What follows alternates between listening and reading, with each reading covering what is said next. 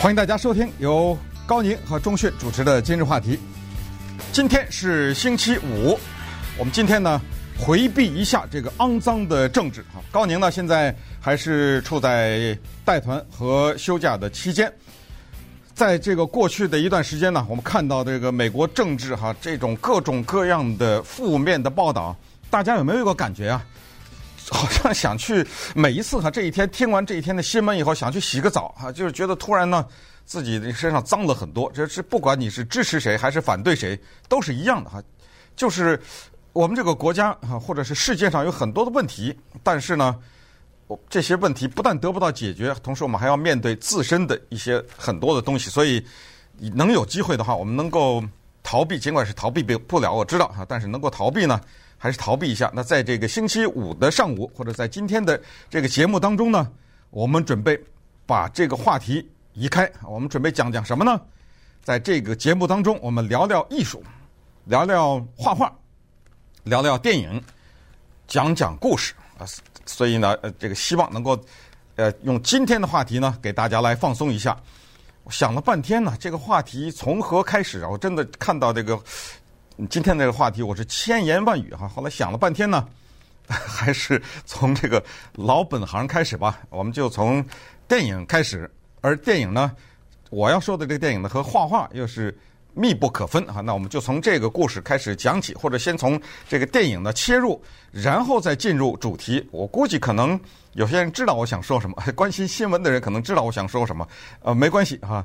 知道不知道都无所谓，我们就先从 Julian Schnabel 开始讲起啊。Julian Schnabel 呢是现代艺术的著名的画家，他是常住在纽约的啊。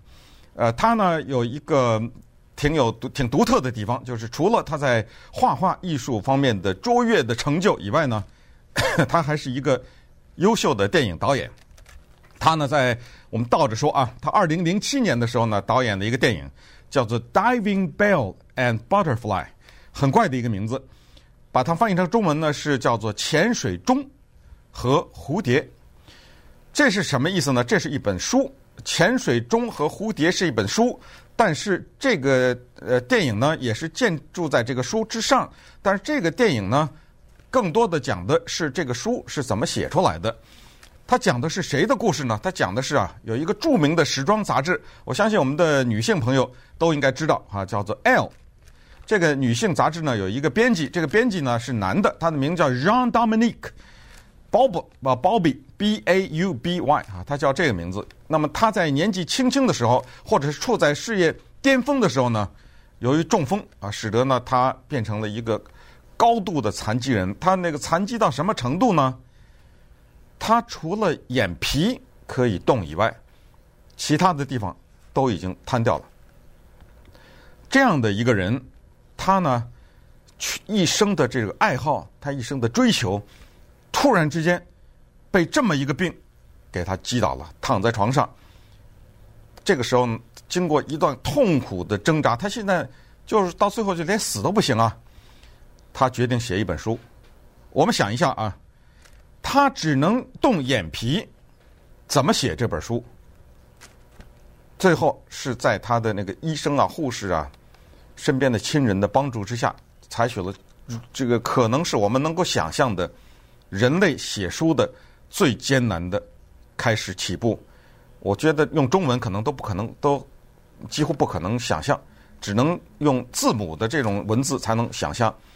字母只有二十六个，就由他的护理人员拿这个字母表一个一个的 A、B、C 在他前面展示，拿手指着。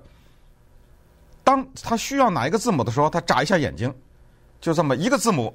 比如说英文的我们常见常说的这个定冠词 T H Z T H E E，就是他念到 T 的时候，他眨一下眼睛；到 H 时候，他再眨一下眼睛；到 E 的时候，再眨一下眼睛。这个书就这么写出来的。这个书的名字叫《Diving Bell and Butterfly》，叫潜水钟和蝴蝶。Julian Schnabel 是一个画家，他拍的这个电影。我们试想一下，该是多么的枯燥！一个人躺在床上眨眼睛，但是这是一个经典的电影，而且是绝对的，还有它其中有几幕是催人泪下。它这是一个非常好看的电影。好，时间不多，这不是我们要讲的主题，先是告诉你，Julian Schnabel 他在二零零七年的时候推出了一个电影的剧作，然后呢，再往前推几年，在二零零四年的时候，啊、呃，应该是两千年的时候，我记得对，是在二零零零年的时候呢，他有一个电影叫《Before Night Falls》，叫夜幕降临之前。也是讲的一个真人真事哦。顺便说一下啊，那个刚才讲的这个 L 的这个编辑啊，躺在床上靠眨眼睛写书的这个人呢，Jean-Dominique Bauby 啊，呃，他后来这个书刚刚出版，他就去世了。那接下来呢，就是 Before Night Falls，在夜幕降临之前呢，这个电影是两千年呢，这这个里面是大星了，呃，Johnny Depp 和那个 Harvey Bardem，而是这个西班牙的著名的男演员演的。他演的是谁呢？演的是 Reinaldo Arenas 啊，这个是著古巴的著名的同性恋诗人、作家，后来呢，因为罹患艾滋病死去。他那当然，我们试想一下，在古巴这样的一个国家，他是一个艾滋病人，而且他写的作品又不受政府欢迎，那我们可以想象他在古巴受到什么样的迫害和什么样的折磨。？Harvey Bar Dam 因为演这个作家而一举啊获得了奥斯卡最佳男主角的提名。啊，Johnny Depp 在这个里面呢也有精彩的表演。这个呢也是讲一个艺术家的故事，而且也是讲了一个死亡的一个艺术家的故事。把时间再往前推，推到一九九六年，这一位纽约的著名的画家 Julian Schnabel，他拍了他第一个电影啊，这个电影的名字呢叫《Basquiat》。Basquiat 是一个人啊，这个名字呢听着有点法语的意味哈，他是他的中文翻译叫巴斯奎特。这个电影呢，讲的是在纽约一个一度流落街头的这么一个涂鸦的艺术家，讲的他的故事啊，以及呢，他在他简短的二十七年的生命当中，一九八八年的时候呢，这一位叫做 Jean-Michel Basquiat 这一位艺术家呢，黑人艺术家啊，他就因为吸毒过量就死了，他只呃，你想想，只有这么个。二十七岁的一个样子啊，他的真正的创作的年龄或者的时期呢，也就是七年。这个巴斯基亚特就讲的是这个电影，这个电影是明星荟萃哈。除了这个演巴斯基亚的这个演员不是太有名以外，因为没办法，他要找这么一个和这个形象很符合的这么一个海地人和嗯波多黎各人的这么一个混血哈的一个孩子，或者这么一个年轻人。他他这个演员，当然后来演完了以后呢，呃，他的表演很被人们称道，但是呃不是明星，但是其他的像 David Bowie 这么一个摇滚巨星啊，他是演的 Andy Warhol，Andy 沃霍尔啊，以及那个 James 呃呃 Christopher Walken 啊等等，这里面很多的明星出演了这个电影。那么讲了半天呢，就回到了今天的主题啊，就是从 Julian Schnabel 他的三个电影呢，讲到了 Basquiat。昨天晚上。纽约时间，昨天晚上，这个二十七岁因吸毒过量的这个年轻的画家的一个画作，无题 （Untitled），一九八二年的一个作品呢，以一亿一千零五十万，就这么一张画啊，一亿一千零五十万的高价，在纽约的夫素比拍卖行成交，由一个日本的富商把它给买去了。这个就是今天要跟大家聊的话题哈。这个话题就是一个艺术作品的价值是怎么决定出来的？Jean-Michel Basquiat 是谁？买他这张画的呃这个人又是谁？以及呢，一个艺术作品的价值跟这个画画的人、跟这个写书的人、跟这个拍电影的人，他的才能的关系又是怎么样？以及呢？市场啊，就是我们现在的这个艺术的市场也好，出版的市场也好，电影的市场也好呢，它又是怎么决定这个东西的价值？这是一个非常有趣的话题。这个当中呢，涉及的故事非常的多，尤其是希望通过今天的节目呢，让大家认识一下这位画家啊，Jean-Michel Basquiat，他中文翻译叫巴斯奎特。那么稍待一会儿呢，咱们就进入这个故事的开场。今日话题，欢迎大家继续收听今日话题。今天呢，跟大家来聊一聊艺术，聊一聊电影，聊聊美术啊，聊聊有可能的话哈，文学。那么我们就从这个昨天晚上在纽约的富苏比拍卖行啊拍卖的一亿一千零五十万的一张画来讲起。当然了，在听广播或者是看电视，我哦对，看电视的人是可以看到这张画的哈。那么听广播的朋友呢，没有问题。你如果十分的好奇，什么画啊？一亿一千多万，到一三零零 dot com 这个网站上就首页啊，就放在那儿了哈。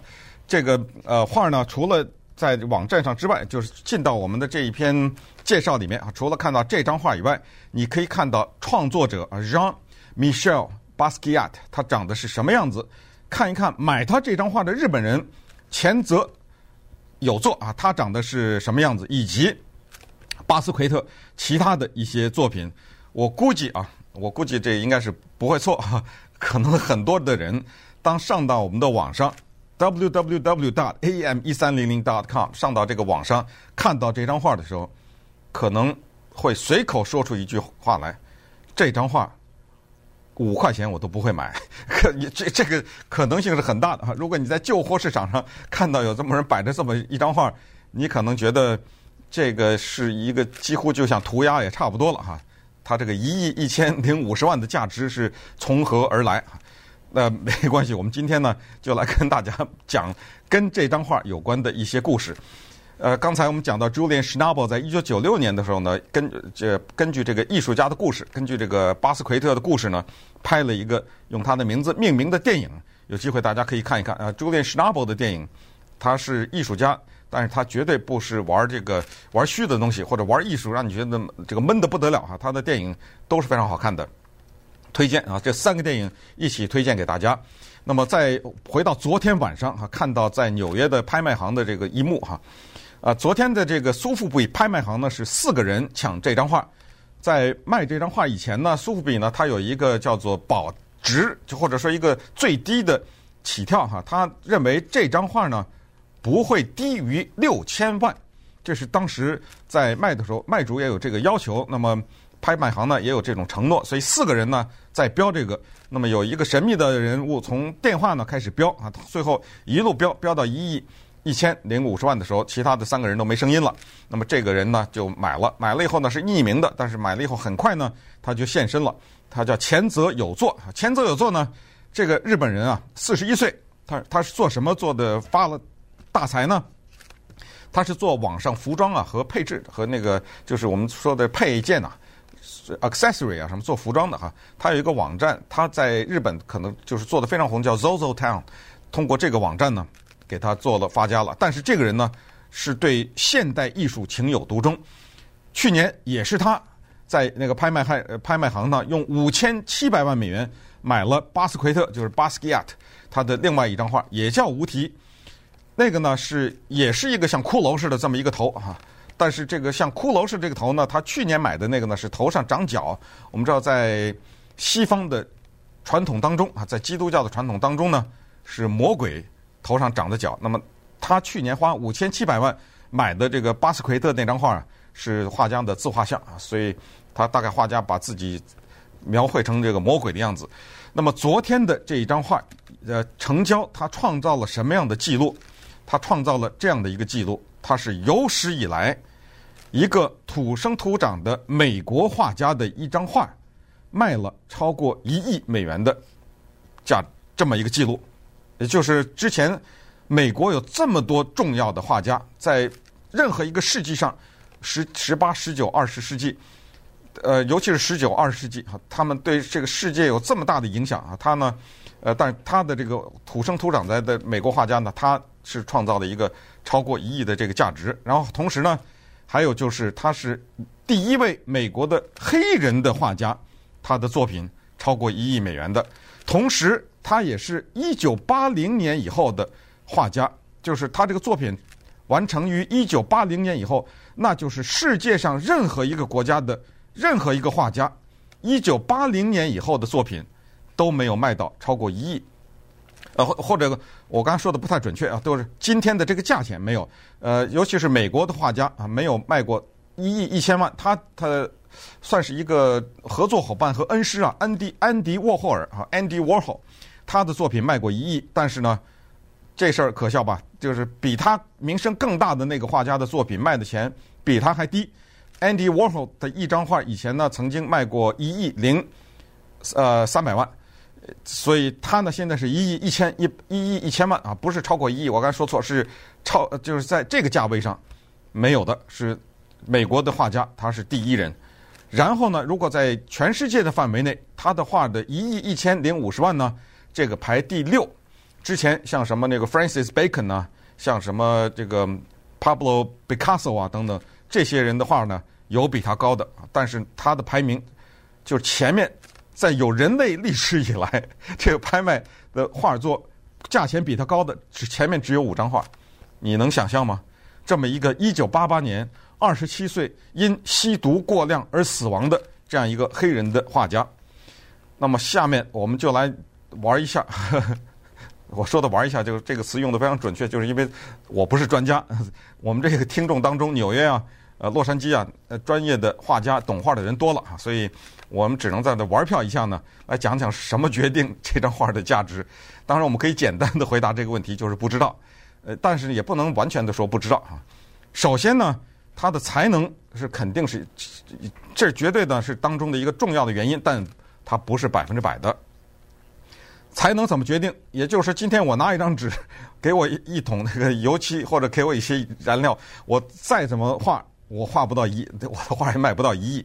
呃，同样的，就是一个普通的老百姓也不行啊。他除非，除非你有其他的呃外在的因素，比如说你是另外一个领域的名人，那你有可能还卖，但是你卖到一亿也可能性也不大啊。所以才能是不可缺少的一部分，但是呢，可能还有其他的啊，比如说啊，就是你的。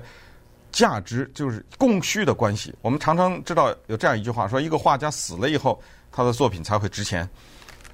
因为你死了以后呢，立刻这个供需就变成了你的东西呢就变成稀有了，那就你的东西就不再会产生了。那么现有的就是你的全部，所以这个也是一个。还有一个非常重要的就是，你的这个画是在什么时候出售，这个是。时特特殊的时代环境非常的重要。你知道这张画就是昨天晚上成交的超过一亿一千万的这张画，当时他画完了以后是多少钱卖出去的吗？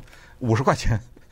他 也就是说，在一九八几年的时候呢，我说的五十块钱可能不是这张画啊，就是他的画最便宜的时候，他的其他的画是五十块钱。这张画呢，我们所知道的是一九八四年一对夫妻用一万九千块钱收藏的。但是这一对夫妻一万九千块钱买的这张画，我现在搞不清楚是直接从画家手里买的呢，还是这个画家以五六十块钱或者一两千块钱，呃，卖了以后，或者是一两万块钱卖了以后是另又转手的，不知道。但是我们知道最后一次这张画，我们知道的它的价值是一对夫妻啊，这一对夫妻叫 Spiegel，这对夫妻特别有意思，他们两个女儿的故事也特别有意思，一会儿给大家讲哈。这对夫妻呢，花了一万九千块钱。在一九八四年的时候，收藏了这个一九八二年画的这个画。当时这个艺术家还活着，刚才讲过，他一九八八年的时候才去世。所以呢，那以后他们就再也没有把这张画拿出来过，直到今昨天晚上。所以从一九八四年到昨天晚上呢，这是他的第一次呢，从一万九千块钱转手变成一亿一千万。所以这个里面呢，非常的有意思。稍待会儿呢，必须要讲一下哈，这个画家本人的故事。他是怎么一个过程？怎么他就呃涂鸦的这种画画？他怎么走上这条路的？以及呢，这个收藏者的两个女儿的故事，和以及最后，这如果有时间的话，来讲一下，我认为什么是好的艺术。今日话题，欢迎大家继续收听今日话题。我们知道，才能不是百分之百决定价值，也就是说，一个有才能的人，不管是他的任何的才能的展现。都不是可以用价值所定义的。比如说，我说这样一句话：说一个人他的作品，不管是音乐、电影、美术还是文学，哈，就是他的作品对后代的人有很大的影响。那我想问，这个影响是值多少钱呢？对不对？所以才能是不能决定价值的。那么反过来说呢，价值更不决定这一个作品的好坏，因为有时候我们局外人常常会说：哦，这个作品卖了一亿。那个作品呢，没人要，所以这个卖一亿的一定比那个作品好。这个电影得了奥斯卡奖，所以它一定比那个没得奥斯卡奖的电影好。呃，这个书得了诺贝尔文学奖，所以这个作者或者这本书一定比那个没得奖的比它好。这个呢，一这个是一个极为错误的观念啊，所以我们要把这两个呢，先把它确定下来，就是才能不决定，不或者是至少不百分之百的决定价值。那反过来呢，价值不决定艺术创作的好坏。在这个基础之上呢，呃，我们知道很多的所谓的价值都是人为的，各种各样的奖啊什么，包括昨天晚上的这个一亿一千零五十万去买一张画，这个价值，这是绝对人为的，这个绝不决定这张画的价值。呃，当年。一九八四年的时候，一万九千呃一万九千块钱买，也不是这张画的价值。这张画的价值是什么？正正确的答案是无价。你认为它值多少钱，就只是 就值多少钱。那么 Jean-Michel Jean-Michel Basquiat Basquiat 呢？他小的时候就展露了他绘画的才能。他爸爸呢是海地人，他妈妈呢是生在美国的一个波多黎各人啊，所以他是个黑人。呃，大家在我们一三零零 .com 的网站上看他他的照片，会看到他那个发型非常的独特哈，真的 有点这个怒发冲冠的这个意思。呃，他这个发型呢是他的呃人物的特征和他的性格的展现哈之一。他很小的时候呢，大呃这个家里就发现这个孩子可能是个神童啊，为什么呢？他是叫无师自通啊，他四岁的时候识字了，他四四岁的时候可以拿起一本书来翻啊，而且呢问一问。还能够讲出个所以然来，所以这个呢让他的父母大为吃惊。那么接下来就发现了他的绘画才能。那么他的尤其是他的母亲，他的母亲看到这个孩子有绘画才能以后呢，就经常带这个孩子去博物馆。那我们知道纽约这个地方那是不缺博物馆的，所以从小呢他就是遍览了纽约的能去的这种博物馆，而且常常的发现这个孩子在博物馆里面呢能够很入神的。观察那个国博物馆上啊里面的这些画，接下来这个就可怕了哈。在他那个十一岁的时候呢，他已经流利的讲英语，那是肯定的哈。他生在美国嘛，英语、法语、西班牙语三个语言非常流利，而且这个画画的才能呢就更加的展露，以至于他的那个小学老师啊都跟他的父母讲说，这孩子以后不行，你得好好培养他画画啊。所以他就是那个时候有了这个才能，但是在他八岁的时候呢，被车给压了。那一次呢，是一个特别重的一个重伤，所以把他送到医院里。躺在床上的时候，八岁的孩子啊，他的妈妈给他买了一本书。这本书呢，几乎就是改变了这个孩子的命运。这个书叫《Grace Anat》呃，《Grace Anatomy》。可能有人关心美所谓美剧啊，美国的电视剧呢，知道有一个美国的电视剧非常有名，叫做《Grace Anatomy》，叫做格雷。或者实习医生格雷的解剖吧，大概是我不知道怎么翻译成中文哈。但实际上呢，就是了解西方文化的人知道，就是他这个电视剧的名字是借用，他借用的是一九五八年的一个永远哈，就是在这个领域里面的持久的经久不衰的一个名著，叫做《Gray's Anatomy》，叫做格雷医生解剖，呃，图解或者是解剖学啊。这是给老百姓看的书啊，这就是很多的呃普通的人想对自己的身体的器官有所了解的话，就买。你想一九五八年一个英国医生 Henry Gray 格雷医生他写的这本书，直到今天还在印，呃在今天还是很畅销。那一年呢，他八岁的时候，一九六八年，他躺在医院里面，他的母亲就买了这本书给他看。我们知道画画的人一定要对人体的解剖啊有一定的了解，所以呢。他当时拿到这本书的时候，在八岁的孩子啊，那是如获至宝啊，所以他就在那个后来他说，他说真正的让他对人体啊、对画画啊什么有了更深的理解的，就是这本书。但接下来不幸的时候是呢，他十三岁的时候的，他母亲疯了，他母亲就精神分裂，就进到神经病医院里面去了。那当然我们可以想象，他这个家庭父亲呢也没法维持，所以父母也开始进入到离婚状态哈，分居的状态。他呢，后来只好跟着他爸爸走了。十五岁的时候呢，在他爸爸家里面，他是非常的不快乐，所以他就跑了，在纽约的街上呢，变成一个无家可归的少年啊，就只好只好这个风餐露宿啊。后来被警察找到，送回家去。那么送回家去以后呢，他就开始了他时不时的，就是在大街上啊无家可归，以及他的涂鸦生活啊。那个他也找不到什么工作，也没有受过什么正规的教育，然后就在纽约的大街上画这个涂鸦。他有一个合作伙伴啊，呃，呃，他们那个涂鸦的故事很大，那在这今天时间原因就不讲了。那么就开始了这个生涯。当然呢，这个时候也就染上了这种吸毒的这个毛病。可是呢，他的作品，尤其是。早年的他把那个绘画和文字相结合的这个作品呢，就慢慢的引起了人们的注意。后来有一天在餐厅里面的时候呢，他就非常巧的一个机会，他就认识了 Andy Warhol 啊，这个是二十世纪的现代的美国艺术还是重要的一个人物。当时在餐厅里，Andy Warhol，安迪沃霍尔看到了他的画，那是大吃一惊啊！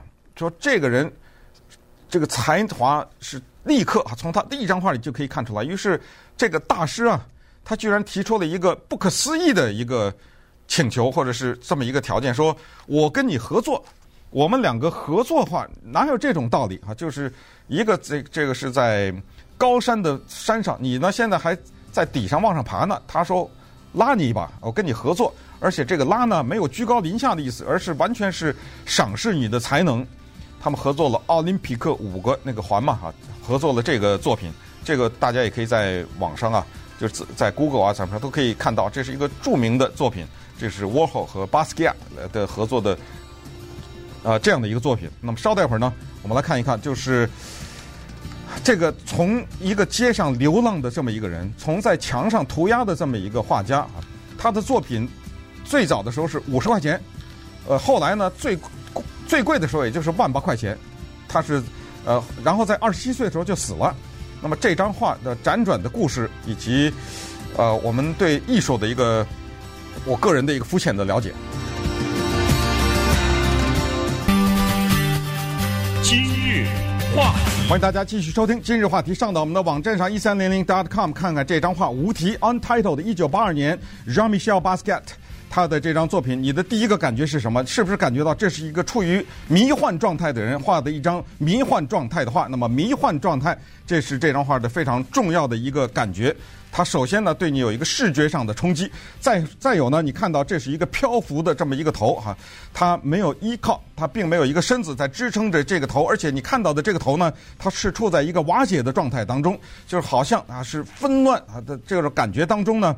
你觉得体会到一种这个生命哈，好像有一种稍纵即逝的感觉，因为这是一个即将瓦解的这么一个生命哈，它是一个，你感觉呢，它是向这个四周呢散开，但是呢，在这个过程当中呢，它又有某种有机的结合，也就是说呢，在这个漂浮的过程当中，你又看到了一些它的就是笔触之间的。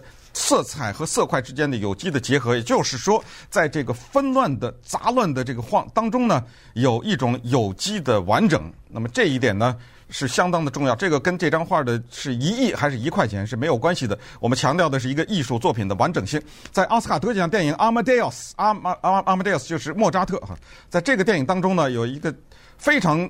经典的一幕就是莫扎特的作品演完了以后，国王上到舞台上，那大家都是全场鼓掌。然后国王为了显示自己的地位，哈，为了显示自己还对艺术多多少少有点了解，那在对莫扎特称赞的称赞了一番以后，突然说莫名其妙的讲了一句话，说：“哎呀，当然了，哎，我们这个领导人嘛，对不对？领导人总是要批评一下啦，提点意见呐。所以这个国王说，嗯，就是 too many notes。”你这个作品都不错，就是音符稍微多了点儿。